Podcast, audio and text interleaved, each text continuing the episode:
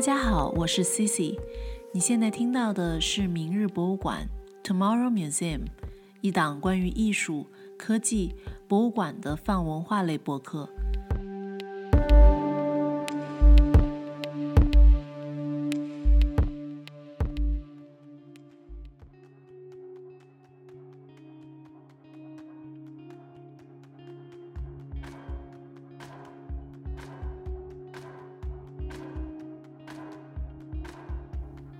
对，如果有一群比较活跃的亚裔艺术家、中国艺术家，嗯，大家都做的比较好，那肯定，那我们的影响力可能会更大，而且我们在国际的舞台上会有更强大的声音吧。对，就是你刚刚说的“情怀”这个词，就是感觉自己做的事情是在，也是在记载我们这个时代的下沉艺术史。这些作品其实都是从我们的社群里的艺术家以来。就是展现的，所以其实它这个文化是有结合和交流的，却不突兀。这个是一个很有意思的一个我的感受，尤其是我们搬过来之后。反观自己做一件事情，特别是在开始可能没办法太去预设之后会怎么样的时候，那可能这是这个反向思考真的是一个很有很有意思的帮助。现在是十月中旬。纽约已经开始有些微冷，然而在纽约唐人街街景中充满烟火气的覆盖下，一处闪露微光的白盒子浮现于夜空，进而是画廊开幕的某个夜晚沸腾的交谈声、玻璃杯碰撞的声音、笑声以及渐隐的环境声。它隐匿于这座危险、刺激、令人兴奋又让人斗志昂扬的庞然之城中，带给曼哈顿下城一股新鲜力量。它就是我们今天的主角，Latitude Gallery。大家好，我是 Cici，欢迎收听明日博物馆 Tomorrow Museum。今天我们很荣幸的邀请到了 Latitude Gallery 的创始人、主理人，也是艺术家 Sophie 周诗慧。那就先请诗慧跟我们大家打个招呼吧。Hello，大家好，我是诗慧，我是一名纤维 Textile Art 的艺术家。也是 Latitude 画廊的创始人和主理人，负责画廊的日常日常的工作。啊，诗慧你好。然后，呃，其实我我们我们应该有很多的中间朋友。然后，我对 Latitude Gallery 是早有耳闻，因为看到很多呃艺术家朋友在这里做过展览，然后参加活动，并且在 social media 上也非常活跃，就经常看到有 Latitude 的一些新闻和一些新的展览。感觉也是近两年非常快速成长的一间画廊，就我很好奇是什么把你带到了纽约，然后开始想要做画廊，开开始在纽约想要开始开一间画廊的这个想法，因为还是感觉是很有勇气的一个一个呃一个行动，而且是在过去的这三年内开出来的画廊是，嗯，我觉得是非常有勇气。嗯，其实我当初是嗯，大学毕业后来了芝加哥念书，念研究生，在芝加哥艺术学院。嗯，我是一八年从芝加哥毕业，然后当时是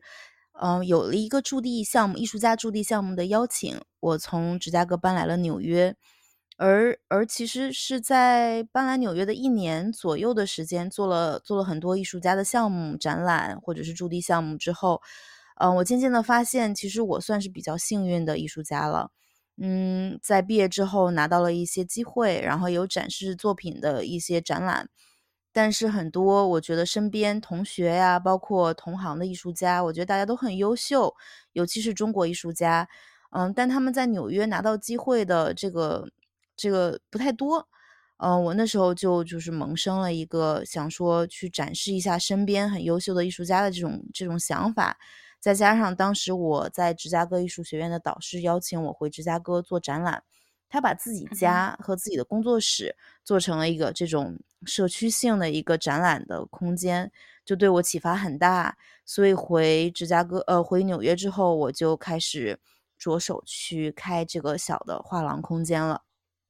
嗯，所以与其说是，嗯，在做艺术家的时候渴望展示自己的作品，然后。变为转化为，就是说想要去开启一个平台、一个空间，然后来展示嗯所有这些喜欢的艺术家和其他艺术家的作品，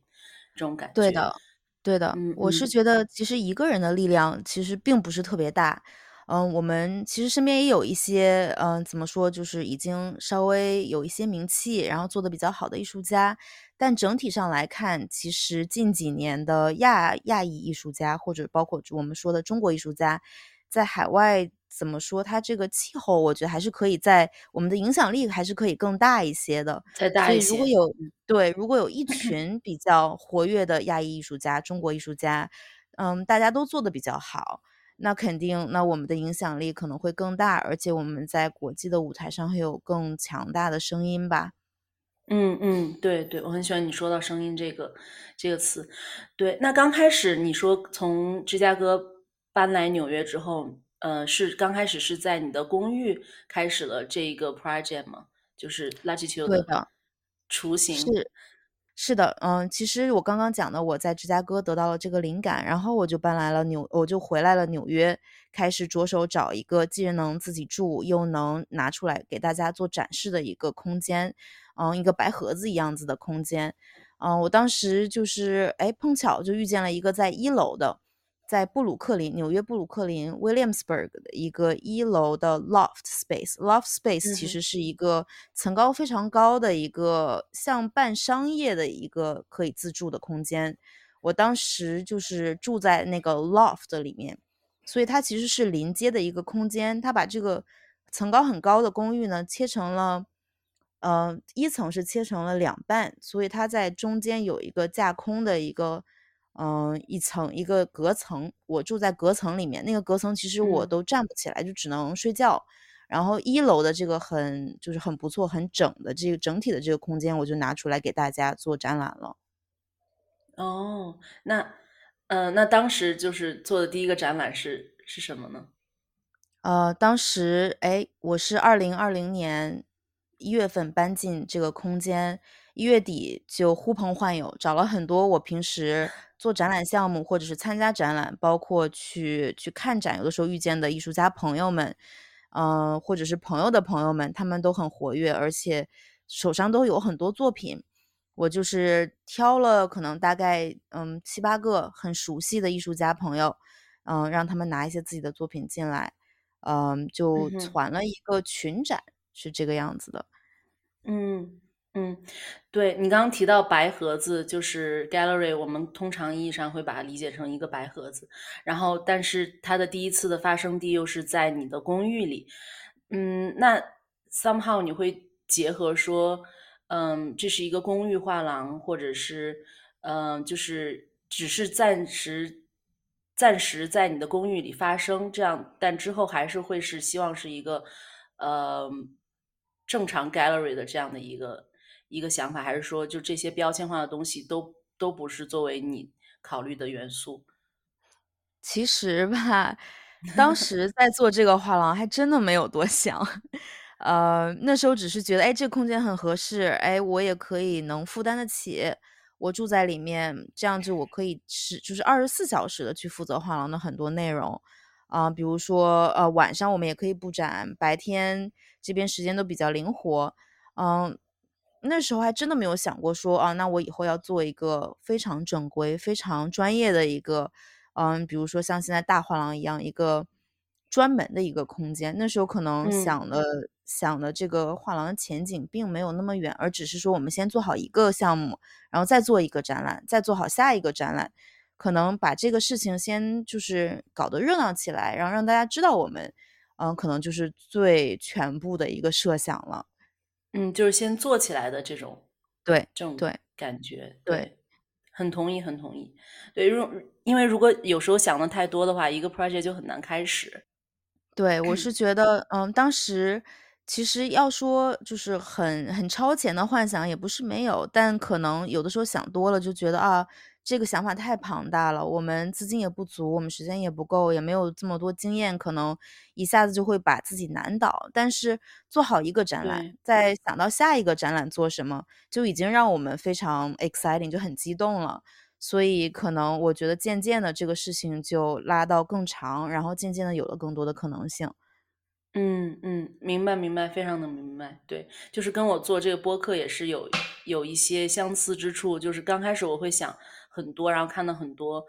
呃做的非常好的播客，然后也觉得好像自己没办法开始。但是如果仅仅是 just do it 的话，就呃就这么开始了，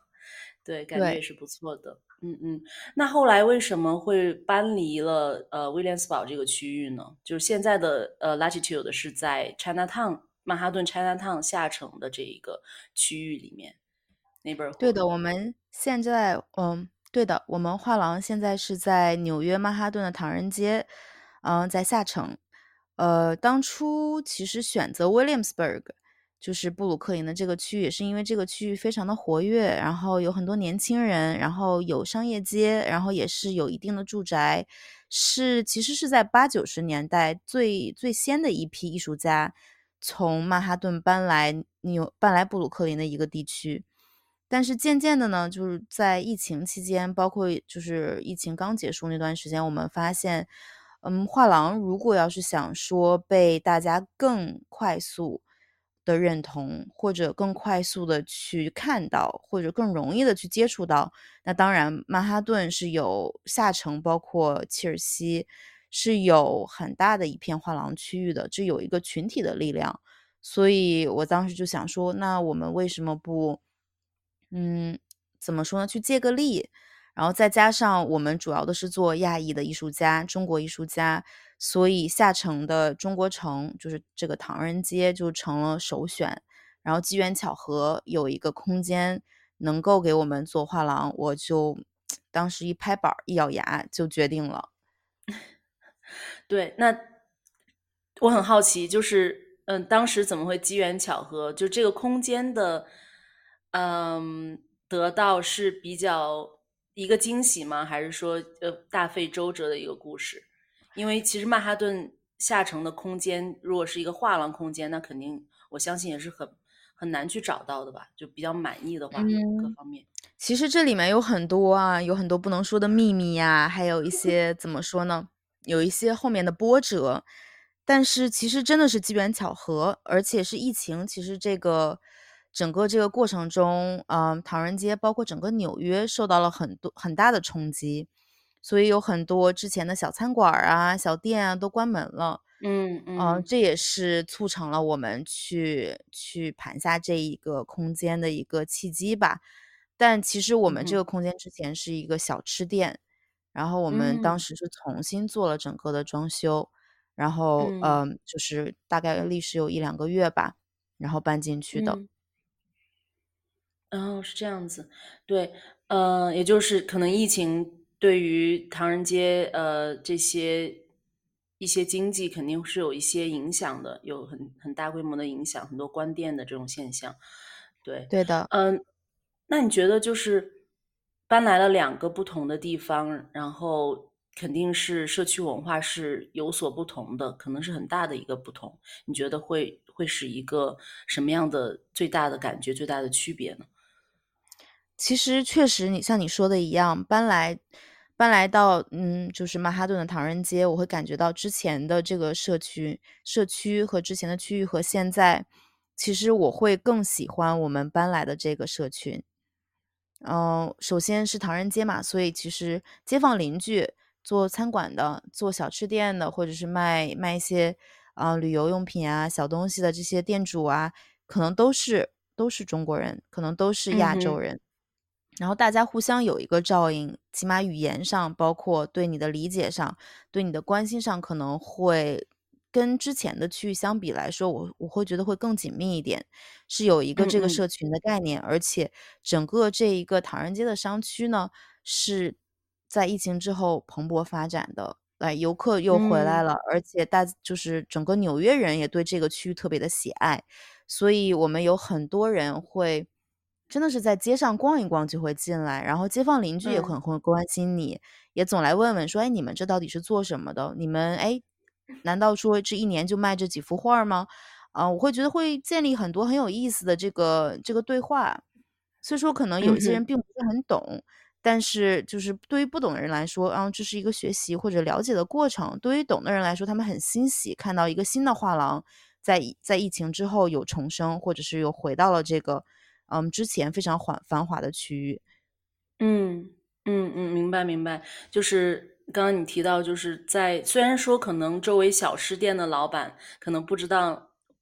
我们在做什么，但是就是这种文化之间的认同，哪怕是文字语言上的一些相通，可能会让他们产生呃一些好奇，然后就会产生一些很有意思的对话，然后也会触及到就是我们共通的共同的文化背景下面是的，带来的一些而且东西。对的，而且他能看到就是第二代、第三代，或者是新的移民，或者是新的人来这边，也开始在这同一片土地做生意了。他会觉得这个区域很有希望，嗯嗯，对，也会，增加整个这个区域的这个 diversity，就是不同的这种文化、不同的这种这种这种生意、不同的这个吸引力，我是这么想。的。对，嗯嗯，对，因为从某种程度上，曼哈顿下城的那个 Chinatown，其实那个画面感其实有点停留在，呃五六十年代、七八十年代老香港的那种感觉。有一 点，这种感觉哈，对不对？嗯我是嗯对这这一片区域特别的喜爱，而且其实这一边，嗯，对于小画廊来说非常的蓬勃。嗯，可能有有几条街上就陆陆续续开了有七八间，可能十几间画廊。嗯，是是亚裔的，或者是是就是美国人开的画廊，这都不重要，但整体上这一个区域是文化生活特别的丰富。嗯哼嗯哼，那这个会不会让你联想到，就是像六七十年代时候的 SOHO，就无论是在威廉斯堡还是在现在的呃 Chinatown，就是呃这种这种慢慢开始蓬勃，然后一些新生力量杂糅着一些过去的图景，过去留下来的一些东西，可能一直会延续着这种杂糅的东西。有没有点像就是六七十年代时候在在 SOHO，然后很多艺术家，比如呃 Donna Jo 的就唐纳德·贾德，他们都在这个区域里有工作室，然后可能是一间就现在都还有嘛，一零一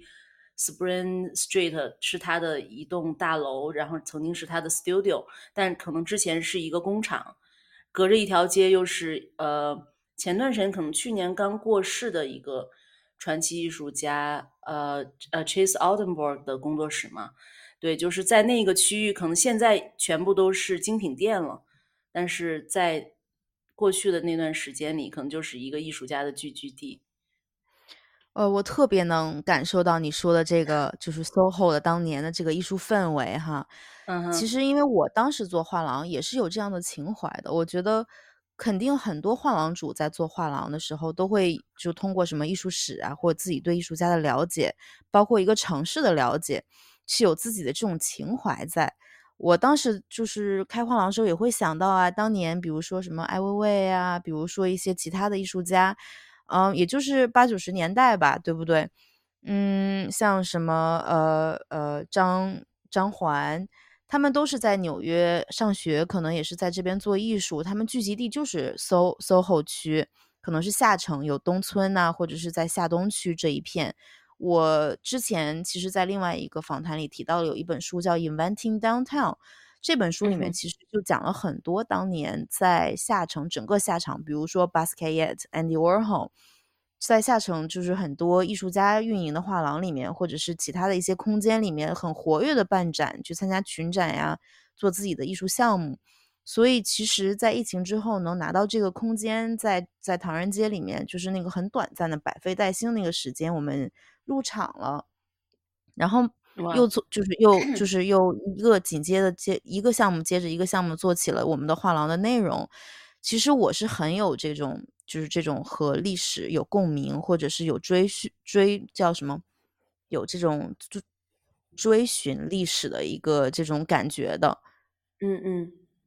对，就是你刚刚说的“情怀”这个词，就是感觉自己做的事情是在，也是在记载我们这个时代的下层艺术史，这个就很，这个就很伟大了。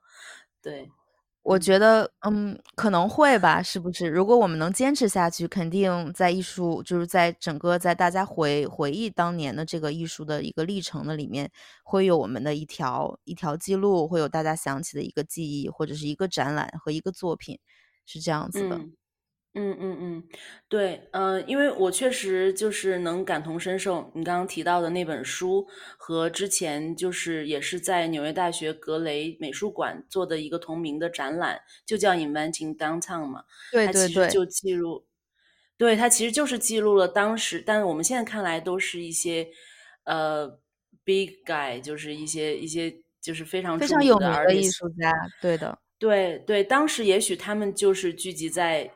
这个地方去做展览，然后产生一些小故事，产生一些呃非常有意思，但是没想到未来会被记录在历史里面的的东。西。我觉得那个就是意义感吧。对，嗯，具体来说，Latitude 是在是在哪条街呢？因为其实 Chinatown，呃，如果去过的人的话，应该知道。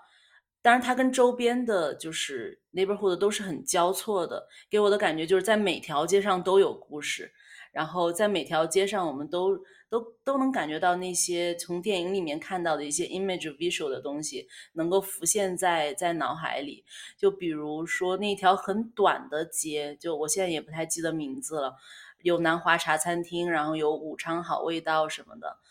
嗯。对，然后还有一个很老的邮局这样子，对对，然后还有一些一些那个功夫片，就是就是早年的香港港片会在那边拍，呃，就是啊黑帮片，黑帮片会在那边呃就是就是拍摄，很有意思，对。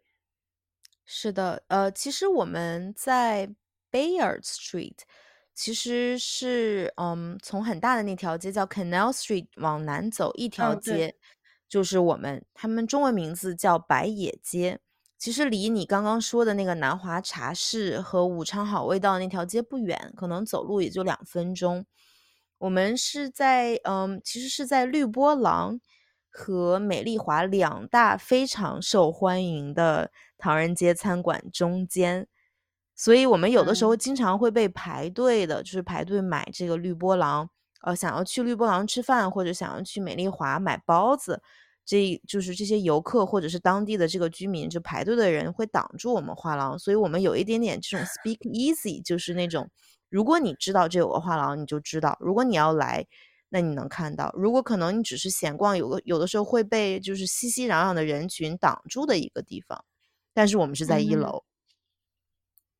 哇，你觉得就是这个是一个新问题，对，你觉得就是我觉得刚刚那个画面很有意思，就是你说买包子的，在排队的时候突然看到一个画廊，然后你也在画廊里面可能看到了外面的这一群人，这一个社群，然后这些人熙熙攘攘的在聊天，你会觉得你会，嗯，有朝一日为这个社区做一个什么艺术项目吗？或者是一个开放式的一个参与式的那种社区型，呃，项目吗？其实是有的，我觉得我在当初，嗯，21年画廊搬到这条街上的时候，就有一个愿望，就是做一个能够把整条街都融在一起，或者整一个社区都聚集起来的一个项目。但是其实这个项目，嗯，一直没有成型，是因为，嗯，唐人街百废待兴，或者是就是从，呃，疫情之后还是在慢慢的恢复的一个状态。我觉得我没有想好一个非常好的一个项目，能容纳所有的人，或者是能更包容到所有这边的艺术工作者或者是艺术家，所以还。在还在还在继续计划着吧。但是我们画廊其实一直都在，而且我们画廊有，呃，面对街面对整个这整条街的一个玻璃窗和门就是门脸。所以我觉得我们做的很多项目呢，都是面对着整个 Chinatown，就是这个唐人街的，大家都能随时都能看得到，我们就是大门是打打开的，然后玻璃是透明的，所以，嗯很多内容其实是和整条街是有一个对话的。嗯嗯，是的是的。对，嗯，其实我们刚刚有提到画廊是一个白盒子，但其实有些时候可能可能这里白盒子是中性的，但是有些时候可能觉得有些时候可能它是一个比较呃，不能说是贬义吧，但至少是一个比较呃，比较平淡的说法。就是，哦，ok，它就是一个白盒子，一个 museum 也是一个白盒子，然后我们在里面塞一些东西。那你觉得就是，嗯，你在 run 这个画廊，这画廊就很像你的孩子一样，那他可能从第一天开始，day one，然后到现在，他会逐渐形成他的性格，或者，你你也赋予他一些性格特征。你觉得你的画廊是一个白盒子吗？或者说，它是一个嗯，anyhow 包包子铺，或者是一个嗯精品店，或者等等等的一些一些形容？嗯，我觉得画廊其实在装修的时候是有着就是遵循着很多画廊白盒子这个规范来去做的。但是我们画廊其实在嗯整个的我们画廊门口的这个大铁门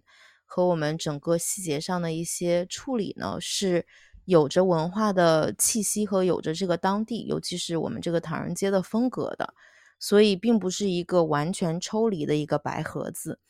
但而但但其实有的时候呢，我会觉得就是我刚刚跟你讲的，就是有一些包子铺啊，在我们旁边很流行的这个就是中国餐馆，在我们的右边，有的时候就是街上熙熙攘攘的人也是加入到了这个整个这个画廊和整条街的对话之中的时候呢，我会觉得我们有一点点像是一个嗯很有特色的一个文化艺术的一个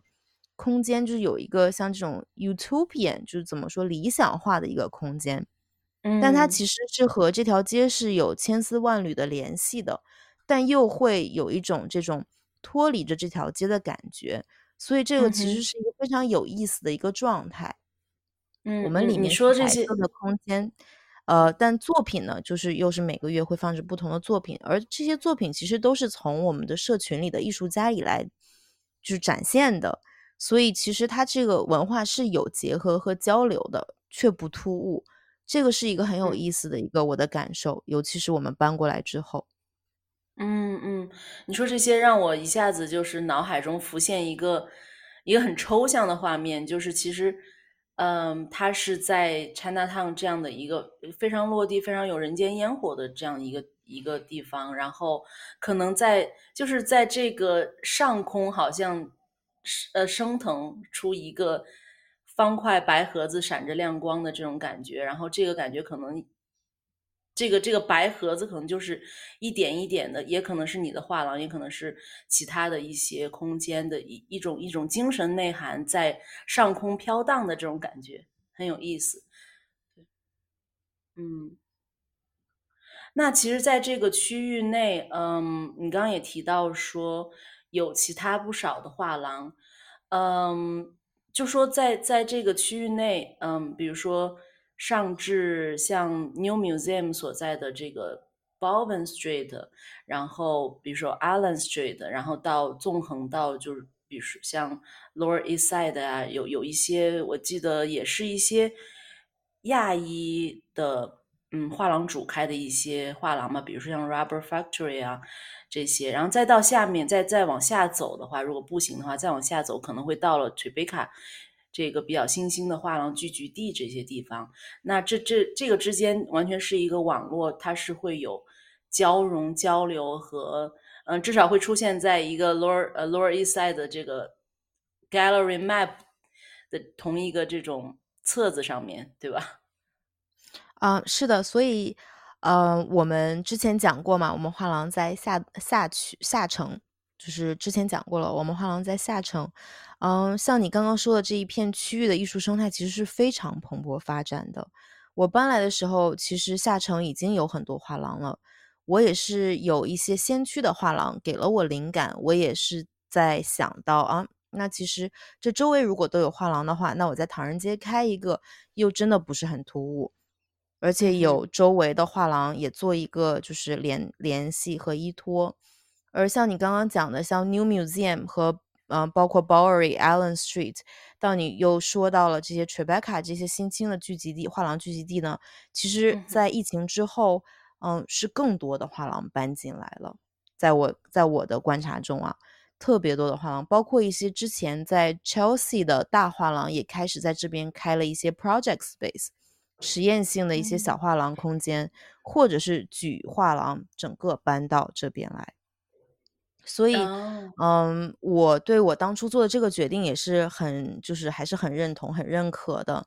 而其实因为有这么多画廊在附近，有一个整一个成行业行业常态的一个趋势的，啊，我们经常会有一些 email 的一些链呀，我们会一同去策划，哎，是不是要一起大家一起在周末开呢？还是要不要一同这个周四下一个周五我们做一个整条街的这种 opening，就是开幕仪式，其实是很有意思的，很有帮助，是在疫情之后也有一个这个艺术家呃画廊和画廊有联系的一个这种感觉的。所以就像整个的是有一个联动的感觉，就像你刚刚说。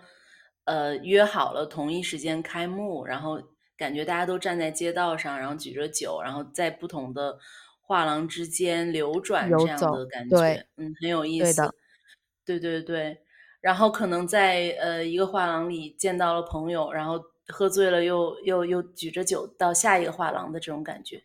对，有时候其实我有时候之前在下城逛画廊，可能也就是。City walk 吧，就是现在很流行说 City walk。有时候就散步的时候，就觉得可能逛画廊有时候也是一种遭遇，就是一种呃惊喜的遭遇。有时候嗯也会是一个 man blowing 的这种经历。就比如说有一次我走在路上，然后突然之间确实很突然，差点就有点撞到我的那种。就是旁边有一个集装箱一样的大门，它就突然打开了。然后很快速的打开，里面也瞬间的亮起了灯，然后有三面摆放非常整齐的展墙，因为它其实就是一个一眼可以望穿的一个，就相当于是集装箱吧，对。然后它也只有打开了门了之后，它就只有三面，然后那三面就是像书架一样放了三面的这种展品，对。后来我其实后来才知道，它这个它这个其实就也是一真的是一个 museum，它真的是叫做自己。呃，是 museum，不是一个 random 的一个一个集装箱，它叫呃 M museum M，对，可能是很很 mini 的意思吧，对，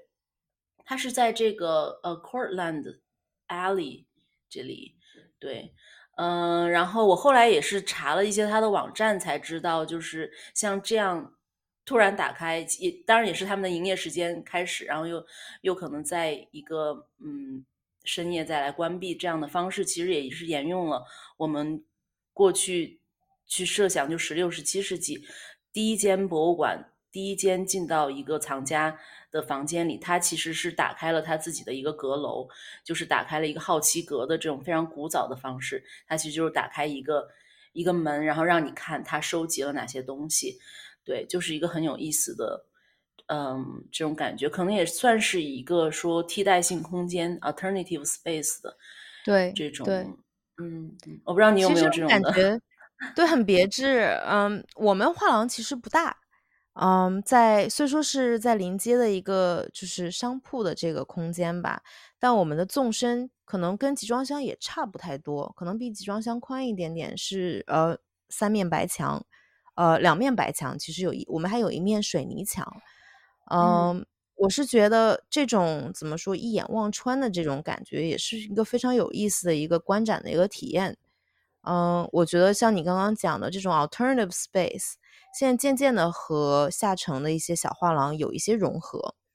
有一些空间它就是不做，嗯，就是也也会特意的不去跟一些大画廊的一些比较就是城市化的一些，呃，一些怎么说习惯。嗯，去做雷同，而是说我自己去找一些很别致的，就是有历史、历史感的这种建筑或者这种空间，或者是我去特意去做，不一不一定是白墙啊，或者是不一定是嗯一楼，可能是在里面的一个 apartment，是一个公寓式的，或者是一个那种已经废弃的商铺式的那种感觉，去保留这种空间的特色，去制作一个另类的，对的。然后就去去呈现一个另类的一个观展的体验，嗯，其实，在在纽约的这种包容度还是很高的，然后大家其实也很喜欢这种不一样的感受。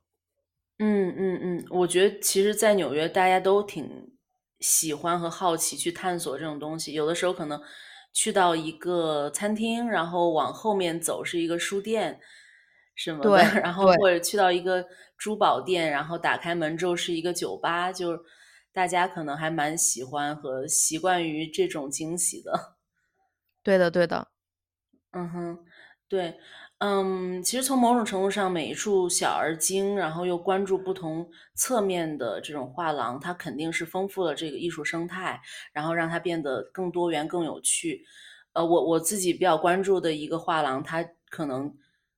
就是比如说，它只关注数字艺术，然后就呃吸引很多。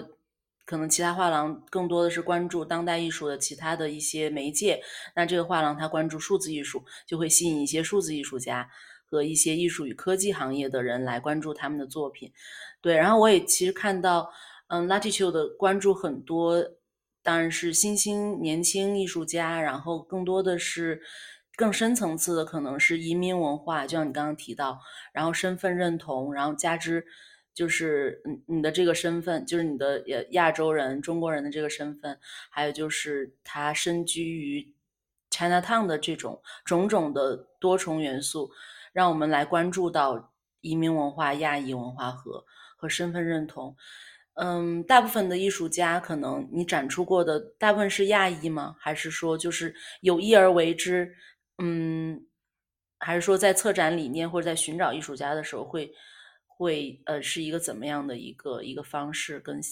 思维思维呃思维模式？我们在创立画廊之初，其实的嗯宗旨。就是啊，主要去服务并展示亚裔的艺术家。嗯，我刚刚跟大家解释了我办创办画廊这个初衷，其实也就是为了给嗯很少被代表、很少被展示的一些我们身边的艺术家、亚裔艺术家，尤其是像嗯更细了说，就是移民艺术家或者是新移民，包括是在海外漂泊的一些艺术家一些机会。所以可能目前来说，我们没有打算说去放宽我们这个当初的这个初衷，嗯，而是去坚持我们这个办画廊的这一个最初的梦想吧，是这样子的，嗯，所以呢，这就会导致我们在挑选艺术家的时候，我们还是会有一些自己的选择，有一些自己的，嗯，就是自己的这些要求，嗯，但其实怎么说呢，嗯，我觉得可能在。在定义了一个，就是我们想说做亚洲当，就是亚裔或者是亚洲当代艺术的这个前提下，我们还想说尽量的去去照顾到所有的媒介，所有的就是地域，包括所有的这个不同的这个作品的门类，嗯，我觉得在这方面是没有限制的。嗯哼，嗯哼，对我在一篇采采访中其实看到，呃，你有提到一个组织叫下东区女子俱乐部，我很好奇。这个是一个什么 什么东西？其实这个展览，呃，其实我当时提到这个，就是这个下东区女子俱乐部的这个这个契机，是我参加了一个，呃，专门由，呃，专门由，嗯，艺术艺术画廊画廊主、艺术经理人、艺术交易人，嗯，这些人的作品组成的一个群展。这是今年夏天由另一个我们的同行，一个我其实也是我们画廊的一个合作者之一的一个这个人叫 Will，他组织的一个群展，他是把这个群展，嗯，所有的收益都最终捐给了这个夏东区女子俱乐部，这是一个，嗯，怎么说是一个非盈利的一个慈善组织，而这个展览的就是这个意义，就是他把所有的艺术工作者。画廊交易人啊，画廊主都聚集在一起，让他们去画这个，比如说三三，就可能是十和十五厘米就见方的这个小长方形的这个画布，让他们去丰满这个画布，去填满整个他的画廊空间，是大概这样一个状态。对的，嗯，很有意思，很有意思。那说到这里，就是其实除去画廊主的这个身份，呃，诗慧也是一位艺术家嘛，主要的媒介是做 textile art。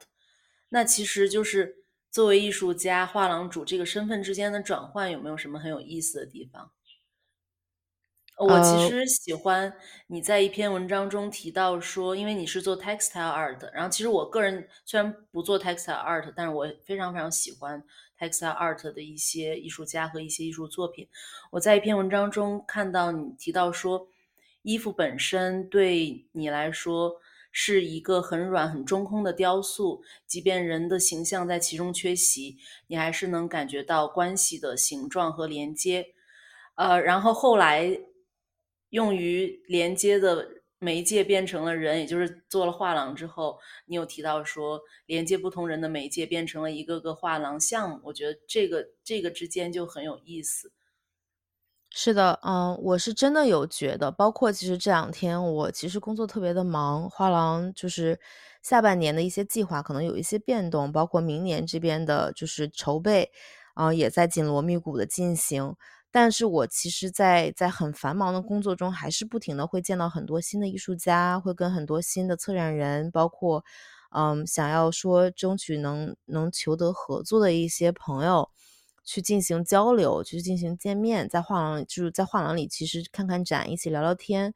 嗯，我是真的是由衷的觉得，自己从当初跑跑整个纽约布布鲁克林去挨家挨户去找一些艺术家收衣服，到现在通过画廊的这个项目，在画廊会有，然后在画廊见到更多不同不同的艺术家和不同的艺术工作者。其实我始终对人与人的连接这一件事情是非常感兴趣，也非常就是怎么说呢，也非常喜爱，非常愿意做，可能说也是非常在行的。嗯，所以嗯，怎么说呢？从做一个纤维艺术，做这种软的嗯艺术衣用衣服组成的一个大型的雕塑作品，找到人与人的连接，到现在通过做画廊，其实是有一个相辅相通的一个这个这个感觉的。嗯嗯，一定的，一定能感觉到，就能感觉到，因为我看了之前的一个 art project，是你刚刚提到的那个收衣服的那个 project，对，然后到现在的这种连接，它其实能感觉到有一些异曲同工之妙在里头。对，那其实说到这里，就是呃，运营这个画廊也有一个两三年的时间，你觉得比较最 enjoy 的板块是什么？就因为每个人都会能找到一个嗨点嘛，一个爽点，那可能就是。做画廊的时候，你觉得比较 enjoy 的板块工种？对，其实做其实运营画廊已经三年多了。嗯嗯，我觉得最能让我感觉到这个嗨点的状态，就是，嗯，有两个吧。我从两个方面开始说，一个方面就是每次回头想一想，哎，画画廊已经三年多了，哎，我们怎么还在这儿啊？竟然没有黄，就是竟然没有关门。其实是一个很有意思的一个反向的嗨点，就是其实我可能从当初做画廊开始，我其实每个月都还是有一有一点点焦虑的，我还是有点担心，想说哎这怎么办呀？我可能并不知道该怎么做，并没有那么想好，只是这个一股热情一直推着我自己在在一直的就做做做做做这个做做这个做下一个项目，但其实没想到这这这一晃就三年多了。我们画廊还就是怎么说，还是在积极的运营着，然后可能有更大的影响力，然后渐渐的受到更多人的认可。我觉得这是一个真的是一个嗨点。然后再一个就是，每当事情感觉就要到崩塌的时候，感觉这个展就要不行了，可能就不能成成型了，或者是感觉这个怎么说呢，有一些事情就要扑街了，或者是。要么就是可能财务上有问题，或者是我们这个策展上有问题，或者是包括是布展上面突然来了一个紧急的一个一个事故，嗯，我都会很尽快的去投入到这个解决问题上，然后而很快的把这个事情解决掉，或者是不管怎么样费尽九牛二虎之力去把事情解决掉。其实这个最后刚刚解决掉的这个这个 moment 这个时刻是我的嗨点，嗯，我会有一种胜利感。就有种胜利感，会时不时的 amaze 到，哇，我竟然其实就是做个画廊嘛，怎么，哎，我竟然忙了这么多事情，或者这个事情竟然这么难，竟然我都给哎搞定了，或者是哎，竟然有惊无险，其实这是一个嗨点吧。嗯嗯，哇，我特别认同，对我学习了，就你刚刚说的那个反向思维，就是三年之后发现，哎，我还在我还在这儿呢，然后，对，嗯，就是。我觉得很很很有很有帮助。有时候你在反观自己做一件事情，特别是在开始可能没办法太去预设之后会怎么样的时候，那可能这是这个反向思考真的是一个很有很有意思的帮助。嗯，对。然后就是送命题来了，对，就是那那其实你刚刚也提到，可能有焦虑的部分，会觉得嗯不喜欢的不喜欢的点，或者是比如说。它里面的一些销售啊，或者是房租成本控制啊等等的，然后参加博览会 social 啊，一些一些你觉得很 challenging，或者你觉得哎发现自己其实不是很 enjoy 的部分，可以讲吗？嗯，哎，其实挺多不喜欢的 没有，其实可以讲。我想一想啊，我挑几个我真的十分不喜欢的，就突然发现自己是。I 人啊，然后 不愿意社交啊之类的。其实是 E 人，我是 E 人。然后，嗯，我特别不喜欢的，其实有的时候可能会因为画廊小嘛，嗯，我觉得是不喜欢，也是我觉得是一种激励。因为其实我是一个说就说起来有点好笑，我其实是一个特别积极的一个人。嗯，我就不喜欢的是，其实因为是从无到有，从一个艺术家画廊，从一个很 DIY 的空间。到一个现在，嗯，真正的是一个很标准化的运营的一个画廊，嗯，其实跟一些蓝筹画廊、中型画廊在纽约就是非常 establish 有很很有名的画廊比，我们真的确实做到的真的还是不多，我们确实还很小，嗯，也没有很多经验，但有的时候其实，嗯，在纽约可能是个比较现实的一个社会。或者在艺术圈是一个挺其实门槛挺高的一个圈子，有的时候会有一些冷眼呀，会有一些就是无视，或者是会比较难的去融入，就是融入到整个这个圈子里。我觉得这个是我最开始最怵、最不喜欢的。但其实渐渐的，我会把这个变作一个动力，如何让我们更更积极的融入，更让大家看到我们，更有强大的声音，去让大家无法去无视我们。所以其实是不喜欢，但可能以后回来想一想，可能这是一个让我们真正进步的一个点吧。嗯，哇，你这个太励志了。我觉得我有的时候就是过分积极，哈 哈因为我是摩羯座。哇，工作工作狂，然后对，呃我我是觉得可以在工作上变成可以在工作上变成伟人的那种那种 摩羯座。Oh my god！对，我其实是觉得，与其把这个不喜欢变转转化成一个负能量，然后去压抑着自己，去让自己的心情变得不好，嗯，与其就是啊心情不好一会儿，还不如想一想如何我让你不能这么这样再对我，或者是让你更重视我们，让我们做到真正的就是无懈可击。其实我觉得这个是很多创业人可能都会有的吧，一个这种发愤图强、很很励志的一个点，说出来真的是有点 cliche。有点热血，挺挺热血的，稍微有点热血了。对，嗯，那我那我能理解说，就比如说让做画廊这个事情，其实任何事情其实都呃需要变得可持续，包括创作，包括什么，它其实需要的不仅仅是热情，然后他可能需要的是一个可持续性。那其实，嗯，比如说在这在你这里，在 Latitude 这里。呃，让画廊这件事情变得可持续的是你的这份激情吗？或者说，嗯，是一个什么元素呢？嗯，我觉得，嗯，激情，呃，确实到现在还在有，但激情有的时候有 ups and downs，有的时候我也会真的是遇到一些很多挫折，或者是比如说经济不好，嗯，那其实画廊进行就比较艰难，包括可能有的时候遇到不合适的合作人。会有一些，就是有一些坎坷，嗯，那时候激情可能在于一个低谷的一个时间。我觉得真正的让画廊一直走下来的呢，其实有比较比较持续的行动力。你要把做画廊当做一个习惯的话，嗯，当做真正的你就是 passion 之外，就是一个你每天就跟呼吸一样的一个事情的时候，那它就会一直进行下去。就看谁走到最后嘛。对，然后再一个，其实我觉得我不能否认的是，其实我们画廊一路下来，有真的有很多很多一直在支持我们的朋友。这个事情绝对不是我一个人坚持下来就能搞定的。我们的艺术家真的是也是让我很感动。我一路上真的是太多的艺术家，真特别特别的支持我们的项目，也很包容我们，然后也一直跟着我们走到现在。然后有很多藏家朋友。基本上是对我们的 program 是从一开始就看到现在，所以就跟亲人一样。然后再一个就是有社群里面很多就是观者、参观者、朋友，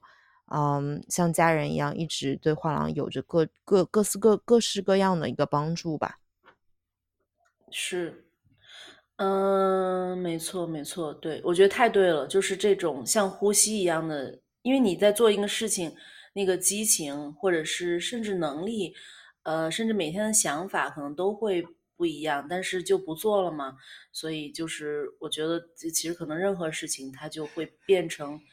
哪怕创作，哪怕呃做播客，然后哪怕教课等等等等所有的事情，它可能就会变成你。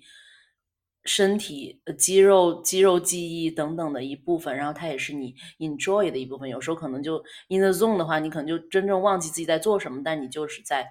在呃做这些这这些东西。对我觉我觉得呢，我能体会到你说的那个意思。哦，by the way，我下一个下一个问题我准备跳过，因为我觉得可能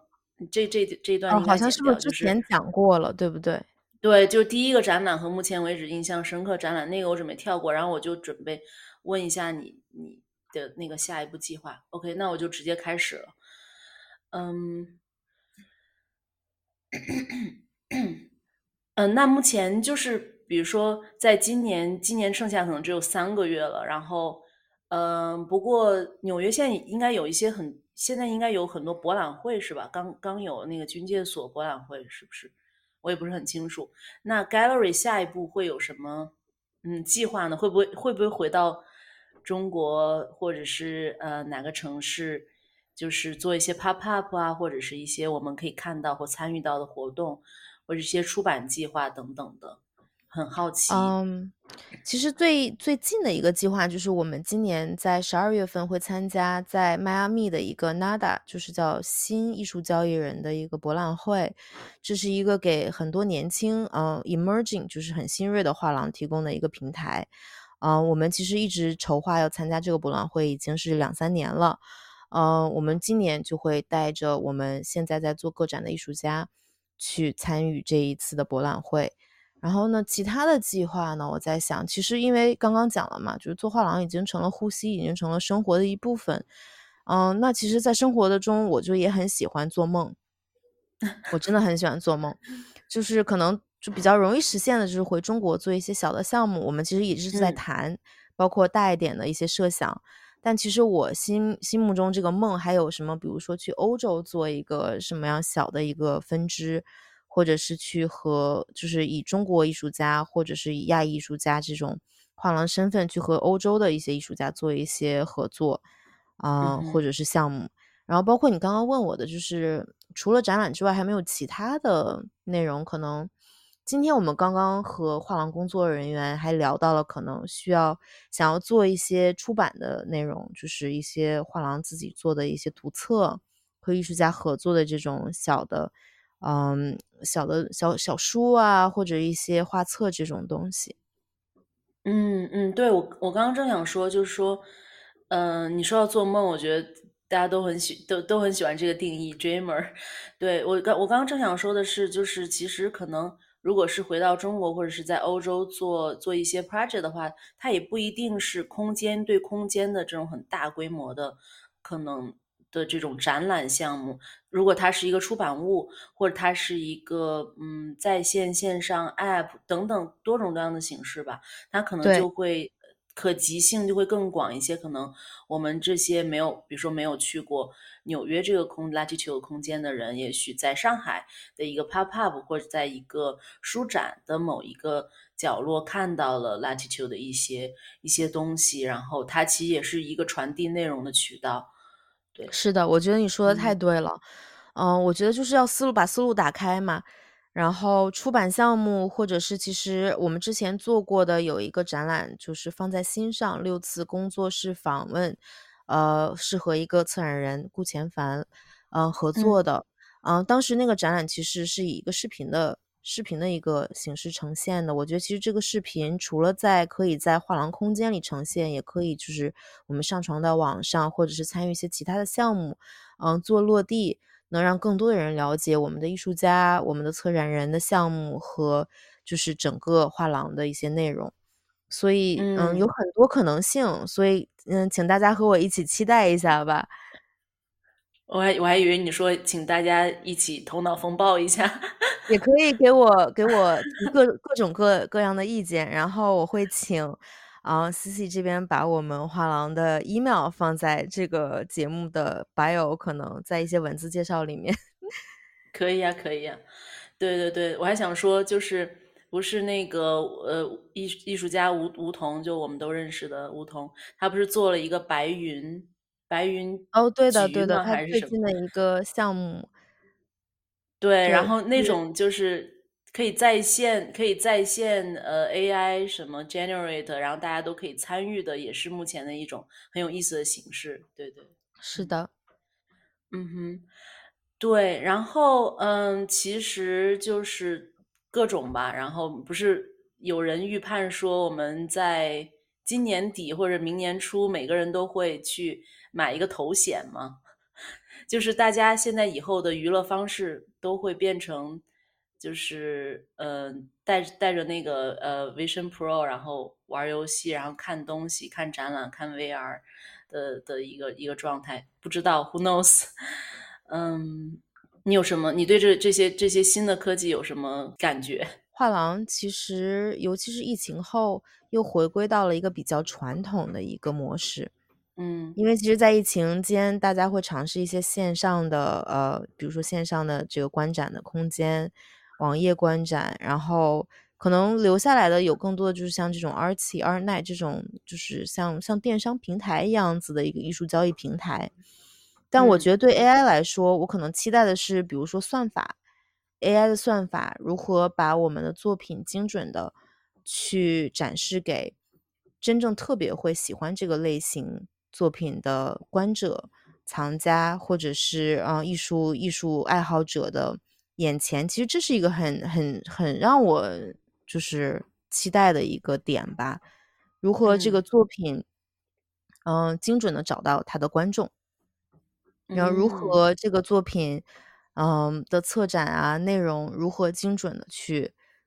去让大家去阅读得到，去观观看得到。然后这个观看的模式可能也会是，嗯，比较新颖的，就不光是只是在画廊空间，可能在遥远的海外也可以通过，嗯，AI generate 的一个一个空间，或者是以观者比较熟悉的一个空间，把这个作品嗯，成功的去投射在这个虚拟的空间内。其实我觉得这个就是要想起来的话，就真的是有太多内容了。我觉得嗯可能现在目前来说还没有一个就是实打实的一个 AI 的一个技术，去完全的去 adopt，就是去适应我们这个画廊的这个产业，可能起码嗯在表面上还没有。但其实我觉得不远的将来，嗯，包括这种 AI 的算法，或者是这种投放，或者是包括这种观就是观展的体验，嗯，其实都可能会有很大的变化吧。嗯嗯，对，因为我我觉得我们开启了一个新的话题，虽然时间已经不多了，对，嗯，其实就是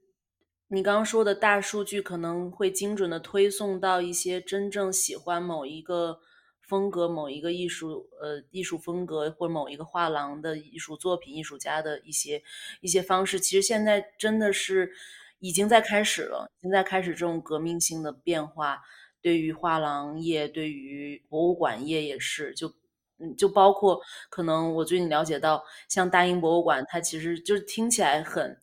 很高大上，当然，嗯，但是比如说他们的就是呃 collection 这些部分，就是完全没有数字 copy，然后呃，可能大部分的大部分的一些一些东西就没有一个呃可以数字化 digitalize 的一个一个 archive，就是你会想象它可能是一个非常 traditional 的环境，然后还在就是用一种最原始的方式在呃梳理一些库存，不知道对，所以就就是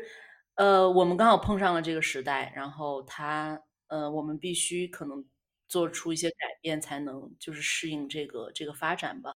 包括，嗯，我刚刚没有去涉及的一个点，就是以 AI 这个技术来创作艺术品，我觉得这个可能就会又又展开谈论另外一个小时了，可能这是另外一个嘉宾和另外一一期节目了。但是我觉得其实这真的是一个转折点、奇异点，然后其可能今年之后，所有的行业，传统行业都会有一个崭新的面貌，或者是我们画廊业会有更更多的挑战。呃，或者艺术家会面临更多的一些问题或者是挑战，或者是可能更多的机遇，或者，是作品的这个可能性。所以，嗯，我觉得现在我很难去一句话去来概概括我的这个感受，包括我的一些想法。但是我把问题抛出来，这样大家都可以跟我一起想一想。太好了，对，嗯，那既然是会在纽约，然后呃，我其实是在上海，那可能现在其实现在其实好多人都去了世界各地在游玩，那我就还是请诗慧给我们推荐一些近期的好的呃展览，在纽约的，然后嗯，就是比较值得去看的美术馆、博物馆，当然有很多很多，然后我就说，如果是。你刚好也在纽约的话，那就可以去这些地方看看喽。我觉得 MoMA 现在有一个展览是 Ed Ruscha 的一个个展，嗯，这个展览名字叫 Now Then，啊，其实 Ed Ruscha 是一个我一直很喜欢的一个艺术家，他的风格特别的鲜明，而且其实是当年，嗯，就是美国这个当代艺术，嗯，界就这一群艺术家里面，我觉得就对我来说很抓我眼球的。他的作品很多就是有很多文字，就英文的这个字体呀、文字，然后和一些感觉就是像是丝网印的一样子的作品。然后或他比较就是比较有名的是那个呃，Standard 这个就是加油站的一个美国很很明显的美国嗯西部的一个 landscape，就是它的美国风景。The Met 大都会博物馆有一个孟奈和德加斯的展览，是嗯，我觉得真的是很，就是如果大家真的在纽约，一定要过来看一下的。我很推荐的是，嗯，The Met 大都会博物馆里面这个新新，嗯，刚刚推出的一个展览是马奈和德加斯的双人展。呃，二十四号刚刚开。如果你在纽约的话，我真的很推荐大家过来看一下。然后这两个艺术家都是，其实我在当艺术家，我从小学画画里的时候一直会看的，就是艺术家的画册之一。嗯，他们在画人像的这个勾，嗯，这个勾勒和，嗯，就是人物情绪，包括构图啊和整个画的这个这个技法的感觉，真的就是我觉得是大师级别的。嗯。嗯，肯定肯定。对我当时看到马奈的《草地午餐》是的原作是在就是巴黎的奥赛美术馆嘛，对，然后也是非常嗯非常，并没有说整个展厅都奉献给这一幅画，因为是就是深埋于非常多的名画中，然后一回头就看到这一幅画也是放在一面墙上，好像这幅这面墙上都还有别的画这样子，所以可能。巴黎人也就真的习惯了，就是一眼放眼望去，全都是艺术史里面的的重要作品。对，嗯，对我是觉得这两这两位啊，这个 pairing 就这个这个两个人的这个组合也非常有意思。嗯，这两个人都是法国艺术家嘛，嗯，而且嗯，我感觉就是因为大家对这个画的这个了解，他们是呃写实派和印象派都很重要的画家。他们画的人物其实渐渐都有这个印象派的影子在，所以我觉得其实挺难得看到这两位艺术家就是能在一个展展厅里面，嗯，大家也可以相互对比着来看，然后有很多应该是从其他博物馆里借的重要的作品。嗯，肯定是的，肯定是的，对，是是是，对，嗯，时间过得很快，短短一个小时的聊天很快过去。我觉得和诗慧的聊天浓缩了我对纽约这座城市、华富以及我们对亚裔艺术社群、年轻艺术家、移民身份认同的各种疑问，当然也有很多很多的希望和憧憬。希望这束微光持续闪耀，照耀前路，也希望 Latitude Gallery 越做越好。然后感谢诗慧，非常感谢你的时间。呃，感谢 C C，也感谢呃明日博物馆，然后也感谢大家一直到听到现在。呃，如果你在纽约的话，也请来到我们画廊，我们在呃纽约唐人街的白野街。感谢大家收听明日博物馆，我们下期再会。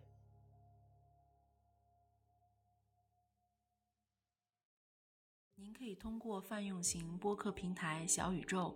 苹果播客 Podcast 搜索“明日博物馆 ”（Tomorrow Museum） 找到我们，订阅收听我们的最新节目。也可以在微信公众号中同样搜索“明日博物馆”，关注我们的最新动态。另外，您可在公众号底部菜单栏点击播客听友群，加入听友社群，期待与您的交流。如果您喜欢节目，也感谢您通过爱发电、小宇宙或微信的赞赏平台给予节目以支持。感谢您的支持。我们的团队包括主播刘畅、视觉设计 Hi Banana Studio 以及后期制作 Josh 陈。